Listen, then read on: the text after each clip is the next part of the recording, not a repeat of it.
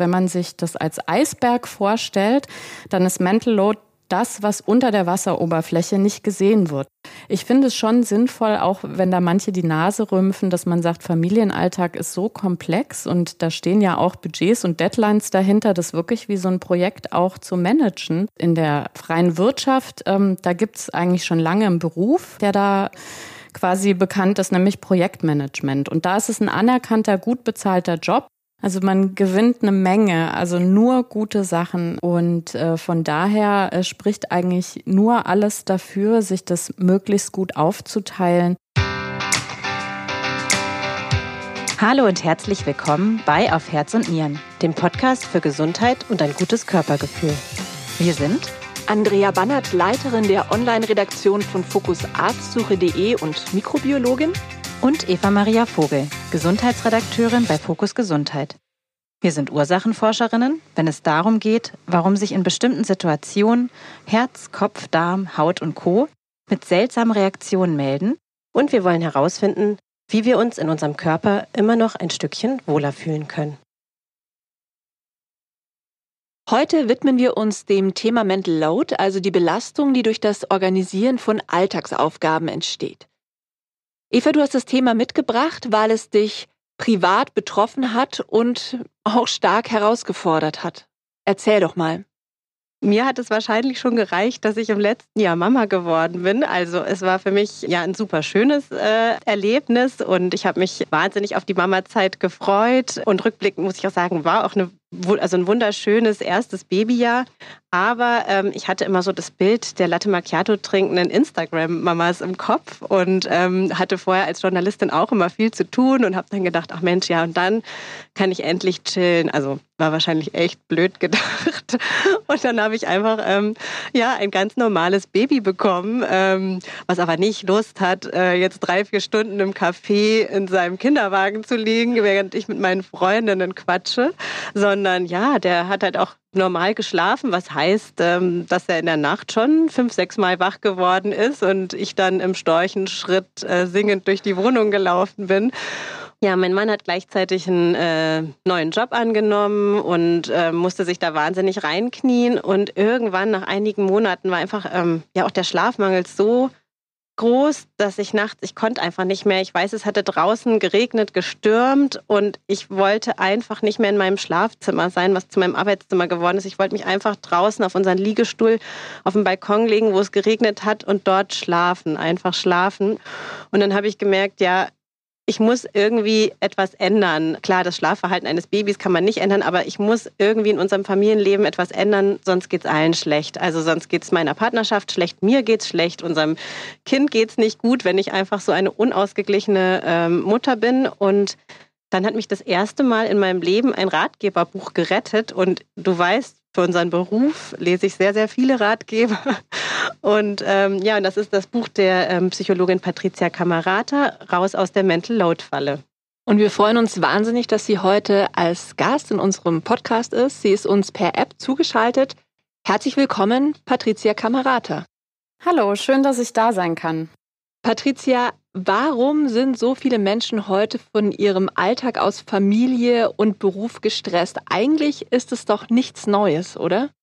Na, da würde ich widersprechen. Also ich glaube, dass mit der zunehmenden Erwerbsquote von Frauen tatsächlich das Problem ein bisschen dringlicher geworden ist. Ähm, also sprich, da, wo die Familien früher oder wo man sich heute auch leisten kann, dass man sich wirklich aufteilt in Erwerbspersonen und in Sorgepersonen, da hat man ja einfach Spielraum mit seinen Ressourcen eben Dinge zu organisieren. Aber das ist ja schon lange nicht mehr der Standard, zumindest in Deutschland, sondern viele Frauen sind ja eben auch erwerbstätig und die Sorgearbeit bleibt aber weiterhin an ihnen hängen. Und dann äh, wird das eben nochmal eine zusätzliche Belastung. Also natürlich waren auch unsere Mütter und Großmütter belastet, aber vielleicht durch diese eindeutigere Trennung der Aufgaben, der Verantwortung, konnte man da mit seinen Ressourcen irgendwie besser jonglieren. Aber diese Doppeltanforderung, dass man eben erwerbstätig ist und für die Familie weiterhin zuständig ist. Das ist, glaube ich, schon ein Phänomen der Neuzeit und auch, dass man einfach offen darüber sprechen kann. Also ich glaube, ähm, das ist auch was Neues. Also selbst heute hört man ja als Frau dann oft, wenn man eben einfach darüber sich austauschen möchte, ja Mensch, also früher die Mütter mit vier Kindern und nach dem Krieg, die haben sich alle nicht beschwert. Was wollt ihr denn jetzt? Definitiv. Oder ich habe auch schon gehört, ähm, als ich mich darüber beschwert habe, das ist ja alles äh, positiver Stress. Du hast doch ein Baby, das ist doch so schön. Oder jetzt auch, jetzt arbeite ich und das Kind ist in der Kita und ständig krank. Ähm, und ja, man hat so das Gefühl, man darf da irgendwie gar nicht so, ja, oder man kann mit Gleichgesinnten kann man laut darüber sprechen, aber so in der Gesellschaft insgesamt ist es trotzdem immer so ein bisschen nach dem Motto, ähm, ja, hab dich nicht so. Was mir noch so auffällt, ist, also ich würde zum Beispiel von mir behaupten, ich habe einen total modernen Partner, ich möchte jetzt auch gar nicht über den anlästern, ich habe den sehr, sehr lieb, aber ich habe immer das Gefühl gehabt, wir hatten eine sehr, sehr gleichberechtigte Partnerschaft, bis wir Eltern geworden sind. Und er hat auch immer gesagt, nein, das ist doch völlig klar dass du wieder arbeitest, aber es ist nach wie vor so, dass ich die meisten Tage ähm, mich um das Kind kümmere oder dass ich merke es jetzt gerade, wir nehmen gerade auf, es ist kurz vor Weihnachten, in meinem Hirn rattert wir müssen noch den Tannenbaum besorgen, sind die Geschenke alle da, was kriegt die Schwiegermutter? Ja, Patricia, hast du eigentlich mal beobachtet, dass Männer auch so ein Mental Load haben? Gibt es das auch bei Männern?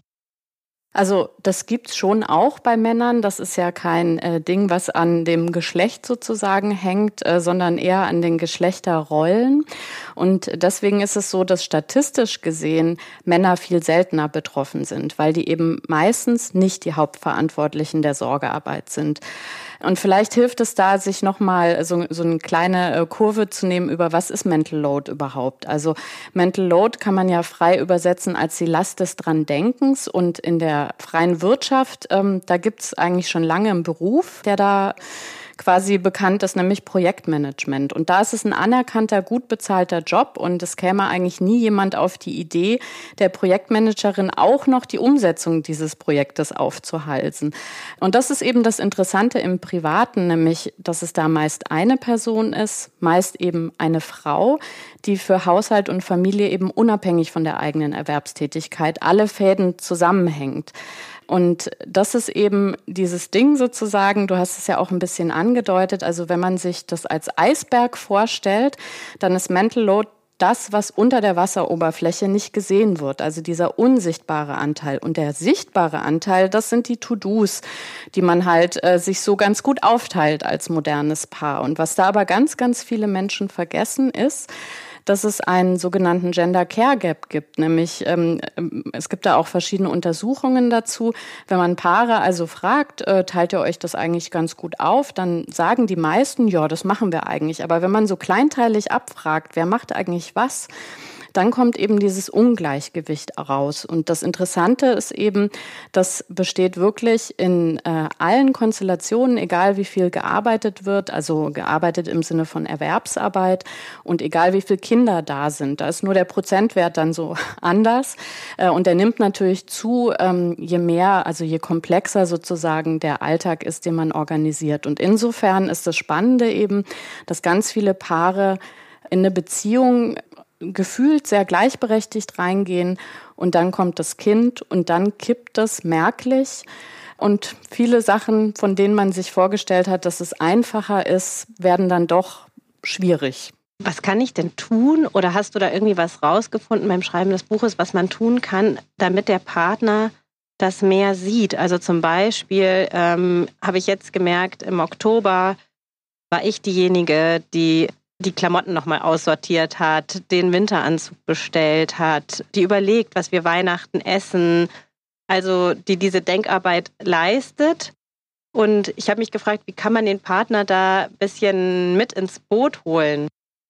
Ja, äh, das ist äh, eine schwierige Sache, denn dieses mit ins Boot holen, das geht natürlich einmal durch Gespräche, dass du eben diese Sachen nicht einfach selbstverständlich immer schnell, schnell, weil du weißt, wie es geht und gerade dran gedacht hast und gerade an einem Geschäft vorbeigegangen bist, wo du denkst, du machst es schnell, sondern dass man sich da wirklich ähm, drüber unterhält. Aber am Ende ist es ja einfach ein Erfahrungswert. Also die, derjenige oder diejenige, die sich eben da verantwortlich fühlt, die lebt das ja im Alltag und die sammelt diese ganzen Erfahrungen, was eben auch sich auftürmt oder was passiert, wenn man bestimmte Dinge nicht macht und so weiter. Und das kann ein Partner im Grunde nur dann wirklich so richtig lernen, wenn er äh, auch ähm, hauptverantwortlich war eine Zeit lang. Deswegen ist zum Beispiel, also wenn wir über Mental Load in Beziehungen mit Kindern sprechen, das sehr, sehr hilfreich, auch einen Teil der Elternzeit zu übernehmen und vor allem auch diese neue Phase, also da, wo man so ganz neu als Familie ist, sich das möglichst aufteilt. Und dann äh, sieht man nämlich plötzlich diese Dinge alle. Und das ist was ganz Interessantes, was eben zum Teil, da gibt's ja auch mittlerweile viel Forschung, was äh, ein Effekt der Pandemie ist, dass viele Väter, die zum Beispiel ins Homeoffice gewandert sind, genau das plötzlich sehen und erleben, was eben nebenher so unsichtbar alles mal schnell weggearbeitet wird ähm, und sich dann doch sagen, Mensch, das ist eine ganze Menge, was ich so gar nicht wahrgenommen habe, was im Grunde schon immer abgearbeitet war, bevor ich da überhaupt dran denken konnte oder es überhaupt wahrgenommen habe, dass das ein Thema ist. Patricia, ich muss ja gestehen, als Eva das Thema mitgebracht hat, habe ich mich selbst gefragt, ob ich als Single überhaupt sowas wie Mental Load haben kann. Woran merke ich denn, ob ich mental überlastet bin? Also dieses überlastet, vielleicht äh, auch da noch einen Schritt zurück, Mental Load per se ist erstmal gar kein Belastungszustand, sondern ähm, das ist was Neutrales und umfasst eben diese unsichtbaren Zusatzaufgaben, die eine Person bewältigt, also quasi den Plan zu machen. Das heißt, wenn man Mental Load selber nochmal aufdröselt, dann hat das so vier Aspekte, nämlich dass man ähm, Bedürfnisse antizipiert, die so in der Umgebung äh, sind, dass man, also auch die eigenen natürlich, dass man dann Optionen identifiziert, irgendwie diese Bedürfnisse zu erfüllen, sozusagen, dann das ähm, Entscheidungen zu treffen und dann immer wieder diesen Prozess zu monitoren, wo stehe ich denn?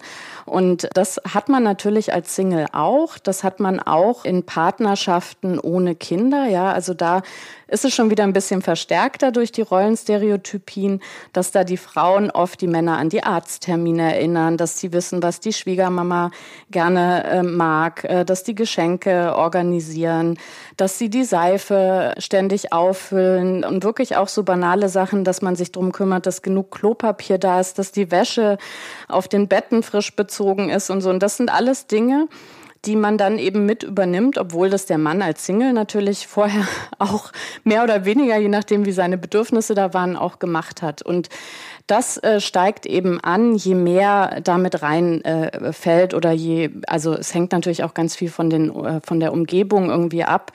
Aber je komplexer so ein System äh, wird, desto größer ist letztendlich eben der Mental Load.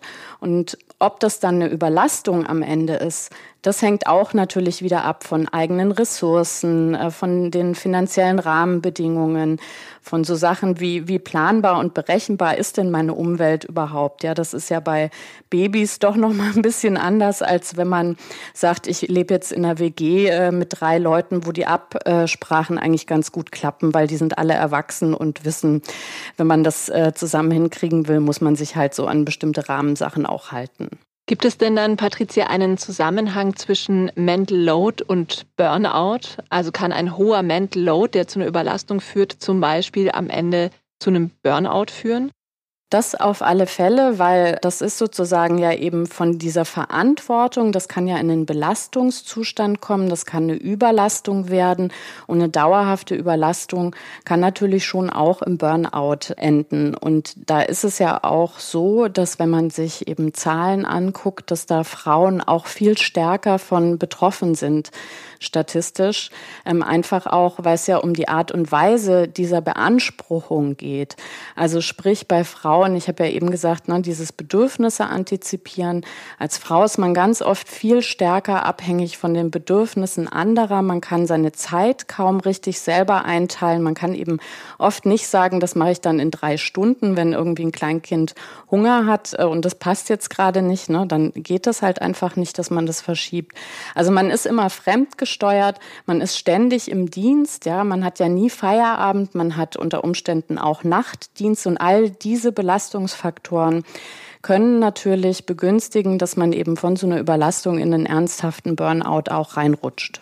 Mhm. Ja, das erklärt dann auch, warum ich meine, da sind auch nochmal andere Faktoren, aber es gibt ja dann auch diese postpartalen Depressionen und ich habe Freundinnen, die haben mir das viele Jahre später erst erzählt, dass sie das hatten und die haben dann äh, zum Beispiel gelernt, auch ja Verantwortung abzugeben und ähm, das hat dann tatsächlich nochmal einiges geändert. Ja, was mich noch interessieren würde, ist, ob es so eine Art Organisationssystem gibt, also eine Art und Weise, wie man sich organisiert, um diesem Mental Load besser gerecht zu werden. Also das geht schon in einem gewissen Rahmen natürlich, weil je besser man organisiert ist, je besser man seine Ressourcen einsetzen kann, desto mehr Aufgaben kann man ja auch wegarbeiten sozusagen. Das hat aber eben auch äh, Grenzen und ist auch begrenzt eben wiederum durch das ganze System um einen herum, weil vieles ja einfach erleichtert ist, weiß ich nicht, wenn man Verwandte hat, die sich mitkümmern, wenn man eine gute Kinderbetreuung hat, wenn man keine Angehörigen hat, äh, die man mitverfolgt versorgt etc. Aber grundsätzlich hilft es natürlich, äh, gut organisiert zu sein. Aber das bedeutet eben auf der anderen Seite nicht, dass ein perfektes Organisationssystem dazu führt, dass man eben diesen Mental Load nicht hat oder dass man sich eben nicht ähm, belastet fühlt. Also äh, das ist ein sehr äh, komplexes System sozusagen, wo man Erleichterungen schaffen kann, aber manchmal kommt man eben auch an Grenzen. Also wenn man jetzt zum Beispiel auf Alleinerziehende guckt, ich glaube, die haben schon einfach aus der Not heraus alles gemacht, was man irgendwie machen kann. Äh, und trotzdem sind die einfach, weil sie in einem schwierigen, in schwierigen Rahmenbedingungen leben, die eben wenig Rücksicht auf Alleinerziehende nehmen. Ja, gibt's einfach kein Getting Things Done oder irgendein System, wo man sagt, hey, mach doch das und dann ist das alles gar kein Problem mehr. Also das leider nicht. Aber wenn man zu zweit ist beispielsweise, wenn man einen Partner hat, den man da involvieren kann, dann gibt's schon Wege, wie man sich eben organisieren organisieren kann, wie man Sachen machen kann, damit so ein Familienalltag einfach äh, einigermaßen funktioniert, also mindestens außerhalb der Pandemie, wenn man auch durch den Staat Kinderbetreuung hat, äh, Kindergärten, Schulen, ein Hort oder so. Aber das ist eben ähm, ja auch nicht immer und überall so gegeben. Patricia, du beschreibst in deinem Buch konkret, wie man vorgehen kann, um Mental Load gegenüber sich selbst oder eben auch gegenüber dem Partner sichtbar zu machen. Wie funktioniert das? Ja, also am besten, wenn man sich Zeit nimmt in einem gemeinsamen Gespräch und dann kann man so überlegen, wie will man das machen? Möchte man da jetzt mal einfach mal so probeweise eine Excel-Liste anlegen oder zeichnet sich das mal auf oder man lässt es eben bei einem Gespräch äh, und dann fängt man mal an, wirklich so richtig kleinteilig sich zu überlegen, was ist eigentlich alles zu tun, wer macht das und dann das Wichtige für den Mental Load, wer denkt daran und wer initiiert es. Und dann sieht man schon ganz schnell, und das gilt aber eben für beide, dass es ganz viele Dinge gibt, die äh, also der andere gar nicht mehr so richtig mitgekriegt hat, dass sich da jemand kümmert. Auf der einen Seite und ähm, man sieht eben auch, auch wenn der Partner oft äh, eben unterstützt, also das ist ja schon das Wort, ne, man hat eine Hauptverantwortliche und einen Unterstützer ganz oft in den Beziehungen, der darauf wartet zu hören, was ist eigentlich seine Aufgabe. Und das ist so ein ganz spannendes Aha-Erlebnis, dass man sieht, Mensch, also gerade in dieser Spalte, wer initiiert es, wer denkt dran, steht dann doch ganz oft die Frau. Und dann ähm, sieht man eben so ein bisschen dieses, was man vielleicht sonst in einer angespannten Situation hat, was dann vielleicht auch oft im Streit leider endet, weil man schon äh, überlastet ist und gereizt. Ähm, wenn der Partner dann sagt, ja, aber ich mache doch auch ganz viel, dass man dann aber wirklich sich sachlich äh, auseinandersetzen kann und sagen kann, ja, wir machen beide ganz viel, aber dieses dran denken, diese Fäden in der Hand halten, das Nachhalten und so weiter, das ist eben oft in weiblicher Hand. Und das hilft ganz enorm, aber das einfach mal zu sehen und eben in einer entspannten Atmosphäre auch äh, zu machen und eben nicht immer darauf zu warten, dass irgendwie man so fast an eine Überlastungsgrenze kommt, weil dann hat man einfach nicht die Atmosphäre, um da in Ruhe drüber zu sprechen. Es gibt da diesen schönen Satz von dem Oskar Holzberg, das ist ein Paartherapeut, der mal gesagt hat, aus Überforderung wird Forderung in so einer angespannten Situation. Und das sollte man natürlich in solchen Gesprächen vermeiden, weil dann hat man eben dieses, wir setzen uns sachlich hin und gucken einfach mal, wie viel das ist und staunen da vielleicht auch drüber, was wir alles hinbekommen und was der Partner und die Partnerin eigentlich machen, ohne dass wir das so richtig sehen und wertschätzen das vor allem. Also es geht ja ganz viel in der Thematik einfach auch um, was man sieht, kann man viel besser wertschätzen. Äh, und das nimmt auch ganz viel von dieser Belastung einfach weg, wenn man gesehen wird. Vielleicht ist das auch so ein bisschen die Idee, wie man den Partner dazu kriegt, das erstmal zu machen, weil ich erinnere mich, als ich äh, meinem Mann vorgeschlagen habe, lass uns mal jetzt die To-Do-Liste machen, äh, nicht die To-Do-Liste, diese, äh, diesen Kassensturz machen, äh, wie du ihn im Buch beschreibst und einmal aufschreiben, wer denkt dran, wer macht das, wie oft, war er erstmal so ein bisschen verunsichert. Also er wollte es mir schon, zur Liebe schon tun, aber er hat auch ein bisschen Angst, dass jetzt sichtbar wird, was er alles nicht tut. Aber vielleicht ist das auch ein, eine ganz gute Idee, wie du sagst, dass man sagt, Mensch, lass uns auch mal staunen, was wir alles zusammen schaffen, weil das ist ja auch oft eine Menge und das ist einem, man sieht ja oft immer nur das, was nicht funktioniert. Ja, und ich habe äh, bei meinem Partner, vielleicht ist das auch noch für die Hörer irgendwie oder Hörerinnen eine Idee. Ich habe dann immer ganz viel ähm, versucht, so aus der Arbeitswelt so an, an Sprech zu übernehmen und habe gesagt, Mensch, wir müssen das auch mal sehen wie ein Projekt. Ähm, auch wenn ich nie sagen wollte, wir haben ein Projekt Baby, aber wir haben es dann doch gesehen wie ein Projekt. Und ja, und diese rationale Sicht hat auch ja echt geholfen. Was mich noch interessieren würde, ähm, ich finde ja dieses vorausschauende Denken, also wir haben jetzt zum Beispiel diesen Kassensturz gemacht und es hat erstmal ganz viel genommen und ähm, für viel Entspannung gesorgt. Aber ich muss jetzt sagen, wir sind wieder da so ein bisschen reingeschlittert. Ähm, jetzt, wir nehmen gerade in der Vorweihnachtszeit auf. Ich denke gerade an alles Mögliche, was an Weihnachten ansteht, während mein Mann sich ganz stark auf seinen Job fokussiert. Wie kann man das denn beibehalten, Patricia? Also, dass man ja, dass man das quasi übt oder dass auch der Partner das übt, dass man gleichberechtigt an die Dinge denkt, die in diesem Projekt Familie oder Projekt Partnerschaft anstehen. Ja, also was da hilft, ist natürlich in so einen regelmäßigen Modus zu kommen. Einmal natürlich, dass man so eine Wochenbesprechung macht und immer sagt, Mensch, was steht denn diese Woche konkret an und wer kümmert sich darum? Äh, weil da eben ganz oft diese unsichtbaren To-Dos, die vielleicht auch saisonal sind, ne? also wer besorgt den Weihnachtsbaum, wann machen wir das überhaupt, wann kommt man dazu, den zu schmücken, was kochen wir am 24. und so. Das findet ja vielleicht sonst nur in deinem Kopf statt, aber wenn man eben auf Weihnachten hin äh, plant, dann kann man die konkreten Sachen auch besprechen. Und was da eben sehr hilft, ist, dass man da auch langsam lernt, eben das nicht im Kopf einer Person zu lassen und nicht die Hauptverantwortung für alles bei einer Person zu lassen, sondern einfach mal guckt, was habe ich denn da eigentlich für Themen, wo ich äh, nicht das To-Do abgebe und delegiere, weil das ist ja auch äh, zusätzliche Arbeit, also so ein To-Do überhaupt zu finden, was kann ich abgeben, irgendwie, wie ist da der Bearbeitungsstand, sondern zu sagen, hey, vielleicht gibt es ja eine Sache, da kann ich meinem Partner die Verantwortung komplett übergeben. Und wenn du sagst, äh, solche Sprache aus der Arbeit hilft da, da gibt es so einen schönen Begriff, zum Beispiel Definition of Done, also dass man sich da äh, darüber eben einigt, so äh, was bedeutet denn ungefähr ein geschmückter Weihnachtsbaum, dass man dann eben sagt, hier, der ist überhaupt erstmal gekauft und da ist da mindestens eine Spitze drauf und eben ein bisschen Deko und die Lichter so. Und äh, was dann sonst stattfindet, das, äh, da mischt man sich dann eben gar nicht mehr ein und man sagt vielleicht noch, du, der soll aber spätestens am 23. stehen, sonst wird das alles sehr stressig.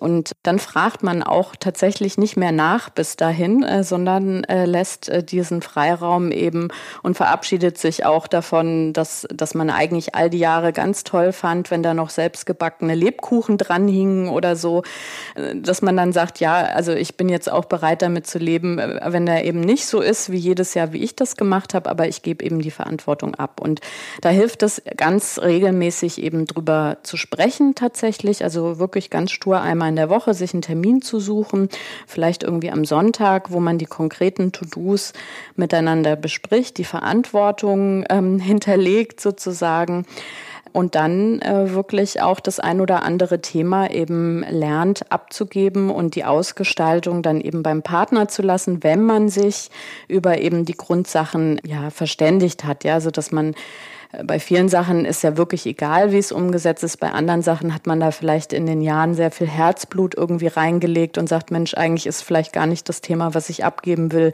Ähm, aber zum Glück hat man ja in, im äh, Familienleben so viele Themen, dass da eigentlich keine Not ist, das richtige oder die richtigen Themen zu finden, die man ohne Bedenken irgendwie abgeben kann. Das, was du beschreibst, Patricia, das erinnert mich schon stark an die Berufswelt. Also ich leite ein Team aus acht Leuten und wir arbeiten zum Beispiel in einem Kanban-Verfahren, wo es dann auch Tickets gibt, die erstellt werden für konkrete To-Dos, die dann verteilt werden nach Kapazitäten und Fähigkeiten. Und was da aber jetzt ein ganz wichtiger Punkt ist, äh, den du jetzt noch nicht genannt hast, ist Priorisierung. Wie ist denn das, wenn man dann wirklich mit dem Partner so ein Meeting, ein wöchentliches Meeting macht, wäre es dann auch wichtig oder hilfreich, über Priorisierungen zu sprechen, weil manche Dinge müssen vielleicht auch gar nicht, zumindest nicht sofort erledigt werden. Auf jeden Fall. Also man hat ja oft so viele Themen, dass das auch gar nicht äh, in eine Woche irgendwie passt. Und dann muss man einfach besprechen, so äh, anhand beispielsweise von Deadlines, also bis wann soll das dann eben erledigt sein. Ähm, und dann werden Sachen ja einfach auch manchmal dringlich, weil sie so lange schon irgendwie rumliegen, dass man sagt, das ist eigentlich ein kleines Thema, aber das haben wir jetzt schon vier Wochen lang geschoben. Irgendwann muss es halt doch irgendwie erledigt sein. Also, dass man diese Themen auf jeden Fall auch bespricht und sich auch immer mehr davon ab, verabschiedet, dass eben immer alles erledigt sein muss, sondern dass man guckt, äh, was ist denn realistisch, was können wir denn überhaupt mit unseren Kapazitäten hinbekommen, ähm, wo können wir Sachen vielleicht auch komplett streichen, wo können wir uns Dinge auch einfacher machen, weil wir eben zum Beispiel sagen, hey, die dreistöckige Torte zum Geburtstag muss jetzt vielleicht nicht selbst gebacken sein, sondern da tut's auch eine aufgetaute Torte, wo wir irgendwie schick noch die Deko drauf machen oder so. Genau. Also ich finde es schon sinnvoll, auch wenn da manche die Nase rümpfen, dass man sagt, Familienalltag ist so komplex und da stehen ja auch Budgets und Deadlines dahinter, das wirklich wie so ein Projekt auch zu managen. Und zu sagen, fairerweise äh, sollte das halt einfach gerecht aufgeteilt sein. Und da übersieht man ganz oft, dass gerecht eben unter Umständen nicht heißt, dass einer Vollzeit erwerbsarbeitet und der andere die Sorgearbeit übernimmt, äh, weil man da sich nämlich auch oft verrechnet. Ja, also da geht's dann nämlich nicht mehr um 40, 50 Stunden, die man Sorgearbeit leistet, sondern dadurch, dass eben Kleinkinder zu allen Uhrzeiten aktiv sind und Bedürfnisse haben, beispielsweise, sind da ganz andere Arbeitszeiten dahinter. Und wenn man eben äh, damit gut klarkommt, ist es das, was man im Beruf gelernt hat, das im Privaten auch anzuwenden. Das finde ich super.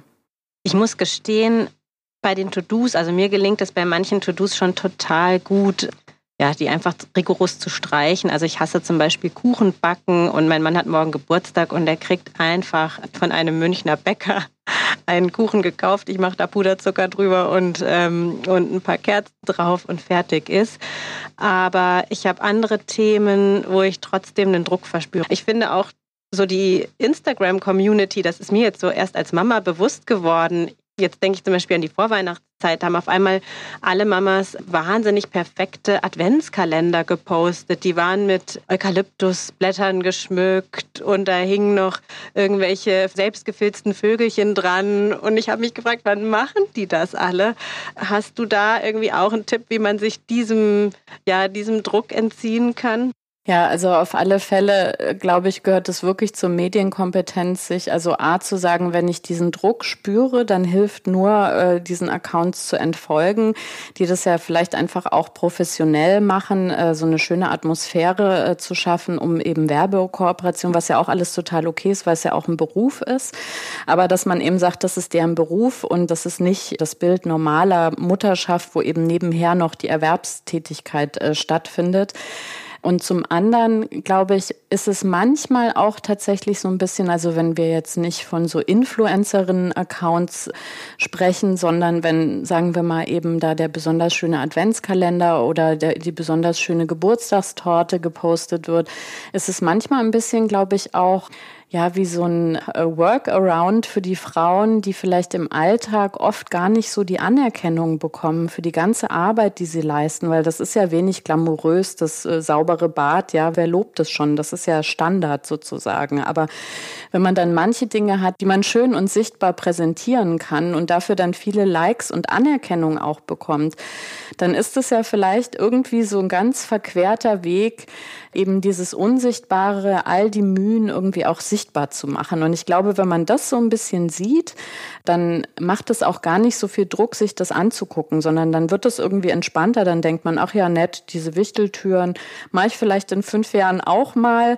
Aber man denkt eben nicht mehr, um Gottes Willen, ich muss jetzt hier den selbstbefüllten Adventskalender und die Wichteltüren und den Weihnachtsbaum und äh, die Plätzchen backen und so, sondern dass man sagt, ja, die wollen einfach ein bisschen zeigen, was sie so können und da fehlt vielleicht die Anerkennung im Alltag auch. Patricia, die Corona-Pandemie ist ja vielleicht auch so ein Thema, das den Mental Load eventuell verstärkt hat. Inwiefern hat denn ja die Pandemie und die damit verbundenen Lockdowns dieses Thema Mental Load vielleicht auch verändert und aber vor allem eben auch verstärkt? Siehst du das so? Also das hat äh, auf jeden Fall Mental Load äh, verstärkt, weil ja einfach ganz viele Dinge, die sonst äh, in ganz geordneten Bahnen funktioniert hatten, weggebrochen sind und eigen organisiert werden mussten. Und auch die Berechenbarkeit und ein Hin und Her ja auch immer wieder bedeutet, dass man eben nachplanen muss, dass man gucken muss, wie können wir das eigentlich mit unserer Erwerbsarbeit vereinigen wie weit gehen eigentlich unsere persönlichen Energien, ja, also schön und gut irgendwie tagsüber Kinder betreuen und morgens und abends dann nacharbeiten, das kann man schon mal ein paar Wochen machen, aber eben nicht anderthalb Jahre am Stück. Also insofern die Belastung für Familien ist unfassbar gestiegen.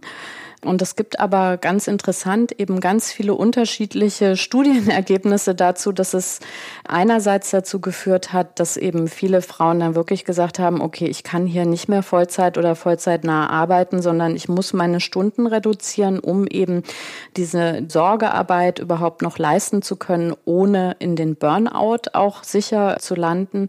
Und auf der anderen Seite aber gab es schon diese Effekte in den Berufen, wo die Männer Homeoffice machen konnten und dann nicht ein Arbeitszimmer hatten, wo sie die Tür hinter sich zugemacht haben, sondern plötzlich mitten im Familienleben irgendwie gucken mussten, wie kriege ich das denn jetzt hier eigentlich hin und wie oft kommt eigentlich so ein Kleinkind, obwohl man gesagt hat, ich habe jetzt ein wichtiges Meeting. Da gab es, glaube ich, schon den ein oder anderen Aha-Effekt. Und das ist wirklich ganz spannend, da zu gucken, auch in den Bevölkerungsschichten, die jetzt eben finanziell nicht so gut bestückt sind, mussten viele Männer zum Beispiel eben in Kurzarbeit gehen. Kurzarbeit heißt aber ja Reduktion auch der Erwerbsarbeit.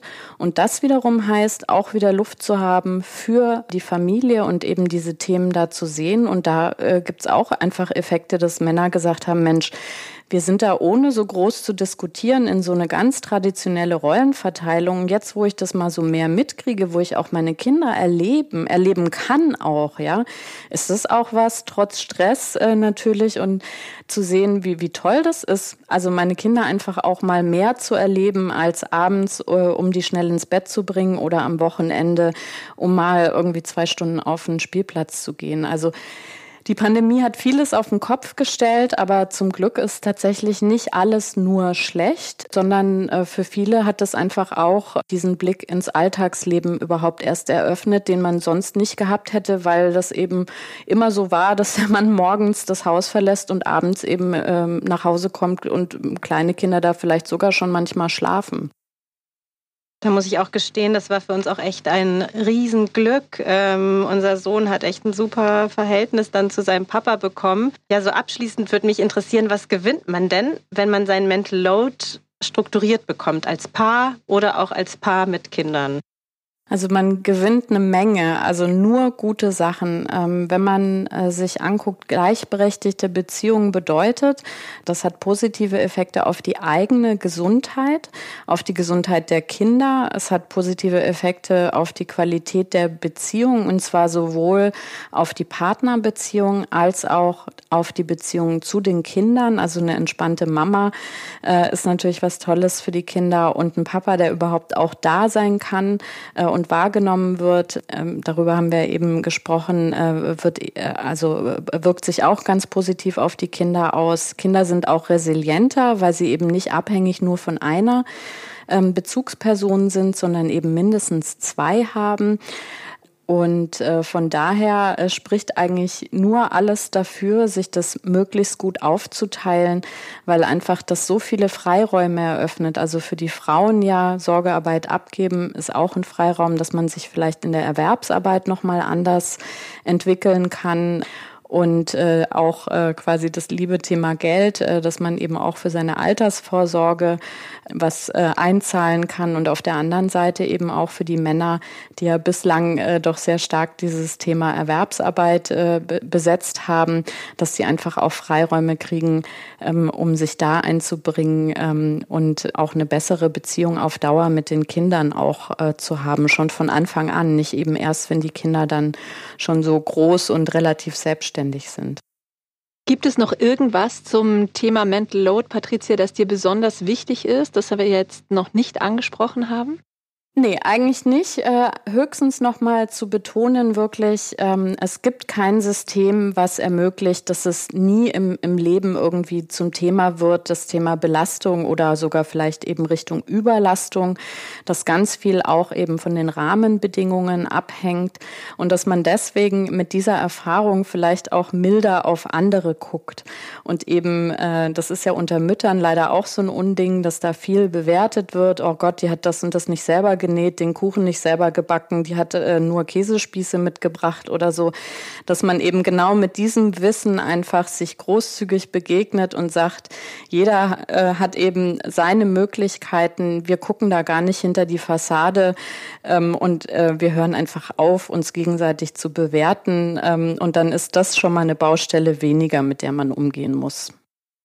Ach Mensch, Patricia, ja super. Diese Erfahrung mit dem Bewerten, die habe ich auch gemacht. Und ich finde auch, bevor ich Mama geworden bin, habe ich auch oft ähm, so gedacht, ach Mensch, wie die das machten, das ist aber anstrengend und ich wäre da viel rigoroser. Und dann wird man Mama und man merkt, man macht die Dinge alle ganz genauso.